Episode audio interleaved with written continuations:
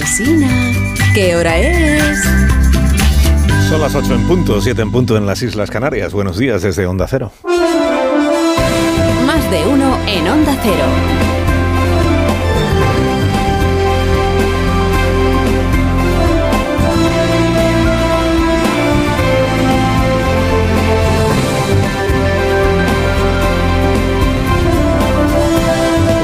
Bienvenidos a una nueva mañana de radio. Iniciamos el 4 de mayo del año 2023. Una de las baratijas más conocidas que puso en circulación el Departamento de Persuasión y Propaganda de la Moncloa fue aquella de que teníamos que homologarnos con Europa. ¿Se acuerda usted de los tiempos aquellos en los que Pedro Sánchez, contraviniendo sus compromisos anteriores, decidió que derogar el delito de sedición era lo más avanzado, lo más progresista, lo más moderno que podía hacer un presidente de gobierno en España. La sedición. Ya ves tú, la sedición, qué, antigua, qué antiguaya, ¿no? La sedición. Bueno, luego siguieron con la chatarra argumental aquella cuando añadieron a la lista lo de la malversación, la corrupción. Era imprescindible la reforma del delito de malversación y también era de un carácter indudablemente progresista abaratar las penas para el delito de corrupción o de malversación. Pues porque también en esto nos habíamos quedado antiguos, porque no entendíamos, no entendíamos que el mundo había cambiado el paso, que lo suyo era distinguir al corrupto que se embolsa el dinero de los contribuyentes del corrupto que utiliza el dinero de los contribuyentes para intentar hurtarles eh, a los contribuyentes, además del dinero, sus derechos políticos más básicos, ¿no? que es lo que pasó en Cataluña en el año 17. Que teníamos que armonizarnos con Europa. Bueno, algún portavoz desabogado más papista que el Papa llegó a decir aquello de que había un código penal europeo conjunto de delitos y penas de ámbito comunitario que solo existía en su deteriorada cabecita. Pues viene a cuento este pequeño ejercicio de memoria democrática o histórica, porque la Comisión Europea, tan mentada estas últimas semanas en España como fuente de autoridad, tan mentada por nuestro gobierno, es que la Comisión Europea dice, la Comisión Europea en efecto sí está por la labor de armonizar la legislación contra la corrupción en los Estados europeos mismos tipos penales y mismas penas. Que yo de paso podían pedir a los jueces belgas que se tomaran en serio lo de las euroórdenes. Tampoco estaría de más. Pero claro, ocurre que en esta armonización que está proponiendo la Comisión Europea, las penas por malversación, aunque el corrupto no se haya enriquecido él, son superiores a las que pactó Sánchez con Oriol Junqueras.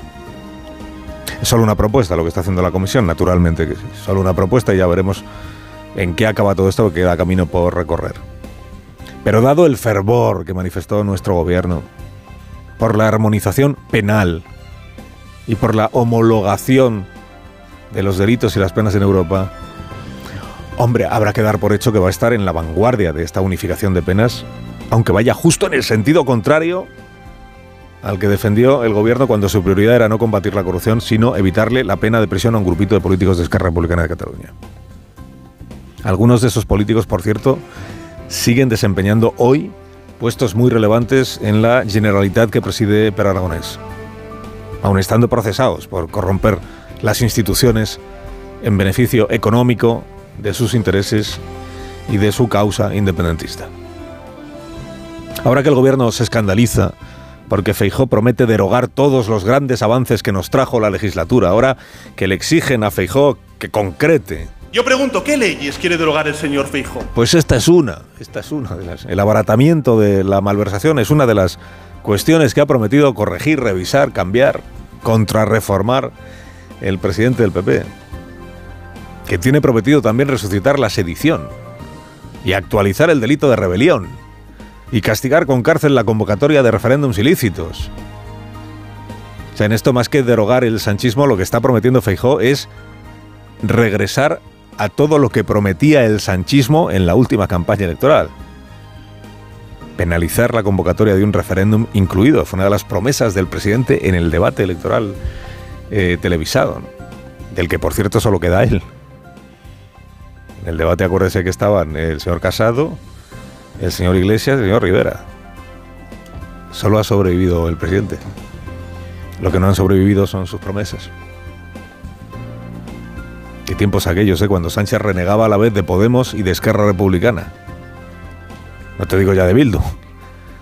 Año 19. Bueno, a la ministra portavoz le preguntaron ayer dónde radica la extrema gravedad que el gobierno se empeña en darle, con dudoso éxito, a la cena esta de Feijó con un grupo de fiscales conservadores hace dos semanas, ¿no? Esta suerte de conspiración clandestina con pactos secretos entre copas y puros. La gravedad de ese encuentro, además de no darse transparencia a los eh, allí expresado, es que se pone de manifiesto algo que después no se explica a los españoles, y es en qué consiste ese afán de derogación. Mire, ¿el gobierno ha estado en Bavia los últimos mm, seis meses? ¿O no quiere darse por enterado de en qué consiste ese afán de derogación? ¿Qué leyes son esas que el PP ha prometido derogar?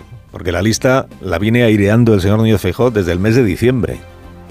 Y en la lista está la ley CELA, avalada como constitucional hace una semana por el Tribunal Constitucional. La ley CELA, la ley de educación, la ley de eutanasia, la ley trans, la ley de la memoria democrática, las reformas que se han ido haciendo del Código Penal. Todo eso está en la lista que según Núñez Fijó, según Núñez Fijó, luego ya veremos si alguna vez gobierna que cumple de todo eso. Todo eso está en la lista de cosas que hay que derogar. Si la intriga aquí ya no es que no, es que leyes derogará a Feijó si tiene mayoría parlamentaria suficiente para hacerlo. La, intriga es si derogará alguna de todas estas que está diciendo. Que aquí los aspirantes al gobierno siempre prometen derogar todo lo que ha hecho el que está en el ejercicio del cargo y luego ya y luego ya sabemos, ¿no? En esto la historia es es un remake también. ¿Qué decía Pedro Sánchez cuando gobernaba Mariano Rajoy y aspiraba a él a sucederle? Decía, derogaré, derogaré, derogaré la reforma laboral. Derogaré la ley Mordaza, es lo primero que haré en cuanto llegue al gobierno, derogar la ley Mordaza, ahí sigue la ley Mordaza, que ni se ha tocado. Y la reforma laboral se tocó un poquito, un poquito. Dice, intolerable, derogaré esto de que se ha, se ha rebajado la indemnización por despido improcedente, y ahí sigue, tal como la dejó Rajoy. Si aquí todos están ansiosos por deshacer lo que hizo el de antes, lo que pasa es que luego cuando llegan al gobierno cumplen poco. Cumplen poco. Que por cierto van a llegar el gobierno y el PP al 28 de mayo con el repertorio muy agotado. ¿eh? Están ya todos los días repitiendo las mismas cosas, que si el partido antisistema, que si Sánchez peligro para España, que si sois negacionistas, que si sois vendemotos, que si tú eres un mayordomo de Vox, que si tú eres un colega de filoetarras, que si antipatriotas, que si vendepatrias. Si toda esta quincalla propagandera aún es capaz de decantar algún voto, es que en España las tragaderas son muy superiores a la media europea.